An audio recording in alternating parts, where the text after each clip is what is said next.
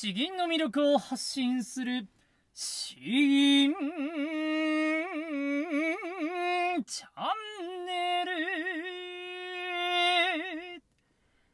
おはようございます。こんばんは。詩吟チャンネルのヘイヘイです。このチャンネルは詩吟歴の長い長い私ヘイヘイによる詩吟というとてもマイナーな日本の伝統芸能の魅力を分かりやすくお伝えしていくチャンネルです。ということで、いつも通り、漢詩や俳句和歌など一つご紹介して、吟じていくという、えー、スタイルで進めさせていただきます。えー、幸いにですね、今日も私はまだ夏休み中でして、比較的時間があるのでですね、結構長い、えー、詩吟をですね、一つご紹介させてください。吉次峠の戦い。という、まあ、戦者の漢詩ですね。さっさともさという方が書かれました。えー、この漢詩はですね、えー、もう幕末の頃、幕末じゃないですね、えー、もう明治に入った頃ですかね、西南戦争、西郷隆盛と官軍とが戦った戦、その中でもですね、あの、激戦区が、まあ、激戦地か、激戦地が2つあるわけです。1つが田原坂、もう1つが吉次峠、えー、どちらも熊本県の北部の方かな、えー、その辺りにあるんですけれども、そこにおいて、えー、凄まじい激戦が繰り広げられたうちの1つ、それがこの吉次峠ということになっております。まあ、あのどちらもですね、えー、凄まじい場所でして、まあ、実際に僕も行ったことはないんですけれど 地図で見るととても穏やかな、のどかな場所になっているんですね。えー、ただ、当時、もう100年ぐらい前か、になるんでしょうが、まあ、凄まじい戦いが起きたと。官軍と薩摩軍、ともに7000名ぐらいが戦死したと言われている場所です。この詩はですね、君水や吉次の剣は城よりも剣なり、えー、ここに、この吉次峠を凄まじい勢いで死守したためにですね、えー、城壁を越えるよりも、突破するよりも、この吉次峠を越える方が険しいんだ、凄まじいんだという意味で、え、この詩から入っております、えー、その後にですね地獄峠とも呼ばれているほどで、えー、どれだけ激戦区だったのかが伝わってきます。ということで、えー、この作者もですね、さっさともさという方、熊本隊の、小隊の隊長とかだったかな？確か、ちょっと記憶があやふやなんですけれど、実際にこの戦にもう参加した、あ戦った方ですね。えー、だからこそ、この吉次峠の戦いという詩が実際に現地で石碑になっているらしいです。えー、なので、この描写がとても生々しいんですね。凄まじいと言いますか。そういう漢詩になっています。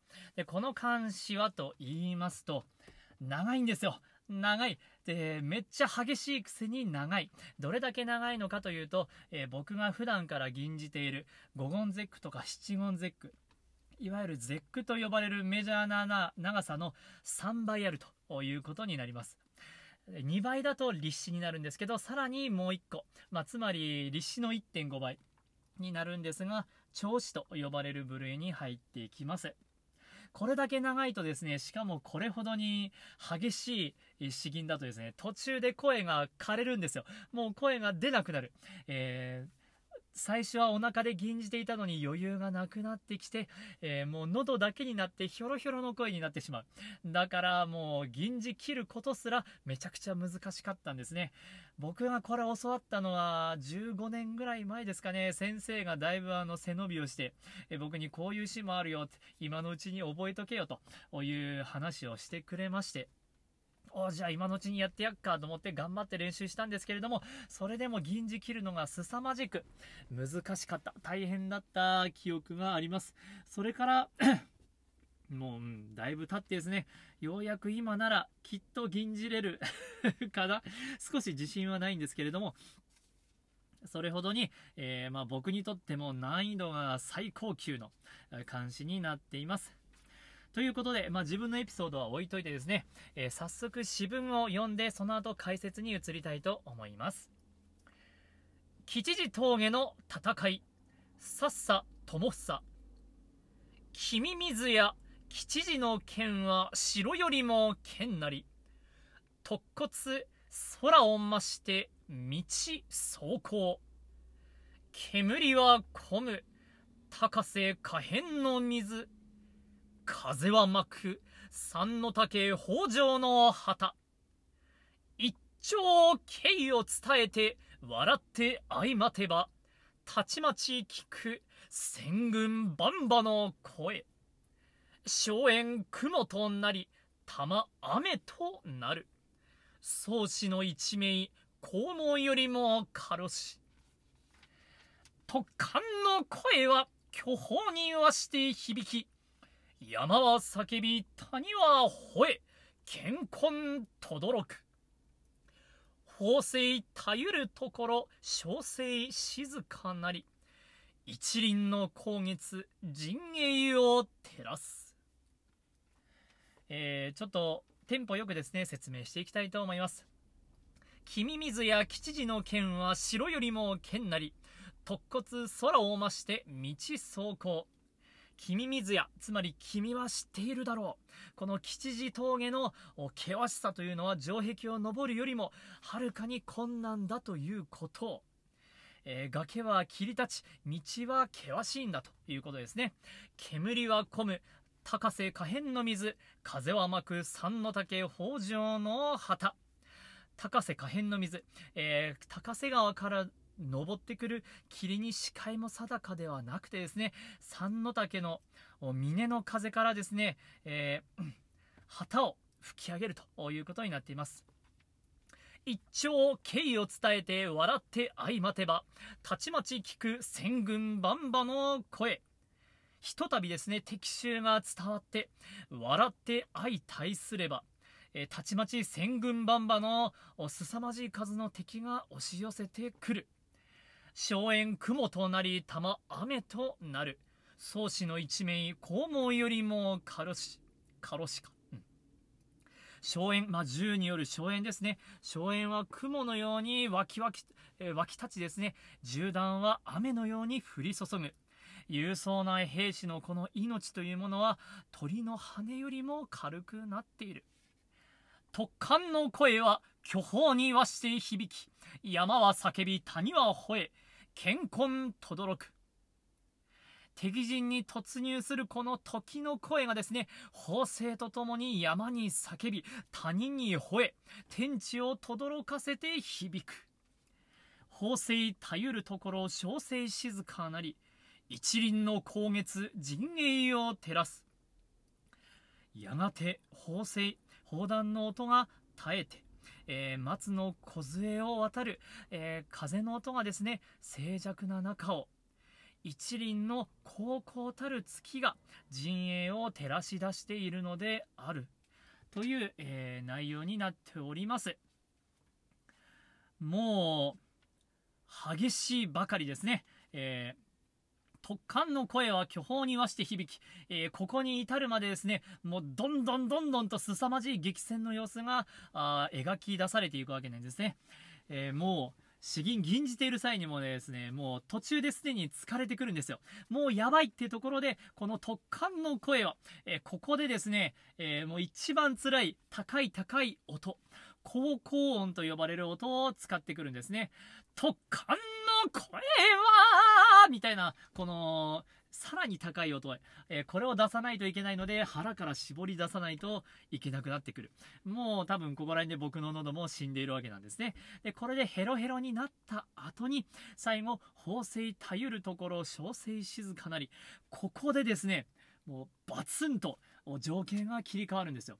それまでの凄まじさが一気にもうしんと静まり返ってえー、静かな風が通り抜けて、えー、月がこうこうと照っている、えー、その様子がもうものすごい、えコントラストを映しているということになります。いやー本当に本当に凄まじいです。まあ一度ですねちょっと見に行ってみたいなと思うんですけれども、うん、長く練習してきましたからねこの監視も。なかなかこれを 今日もどこまで吟じれるかちょっとあんまり自信はないんですけれどもぜひぜひ、えー聞いてもらえれば幸いです。ということで、このシーンも間違いなく上級編ですね、上級編。チャレンジできる方はやってみてください。お腹から声を出す、えーこれをもう全力で最大限汗をかくほどにやりきるというところがもうポイントです。では、あ長くなりましたが、吟じていきたいと思います。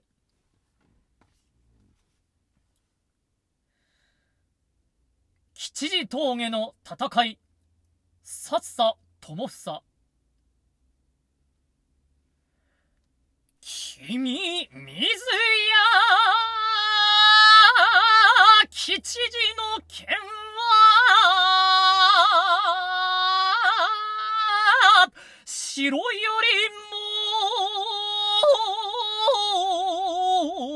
も、剣なり、突骨、空を増して、道、そこ、煙はこむ。高瀬可変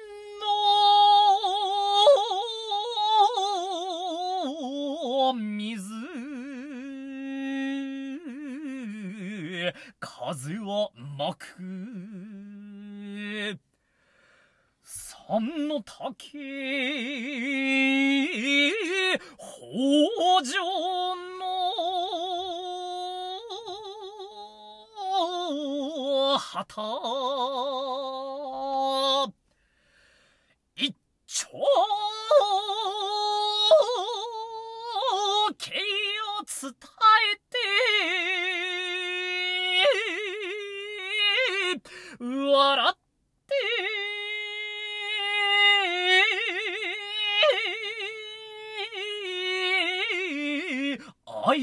相待てばたちまち聞く。戦軍万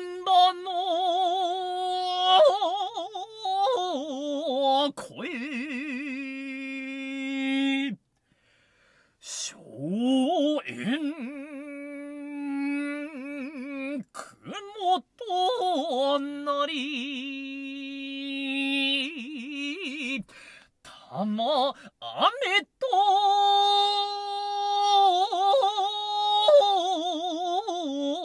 なる。宗師の。一味。このよりも。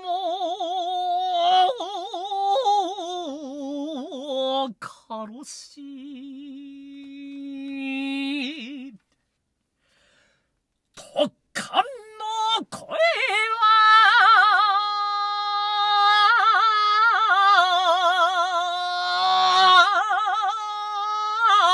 巨峰にわして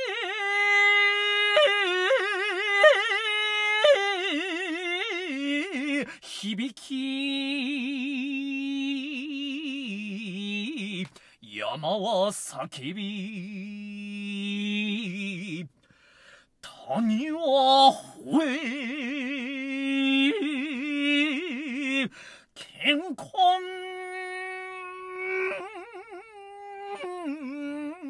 とどろく。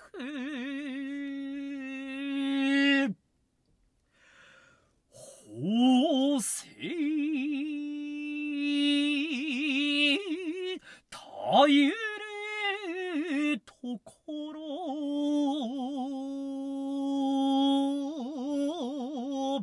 小生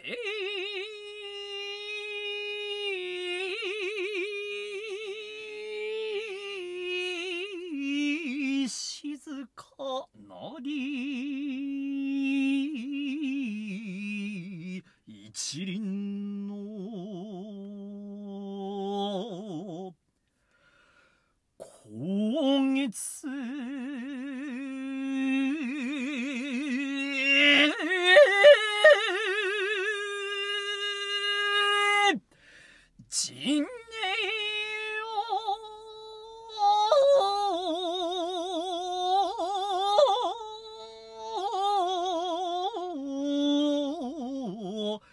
照らす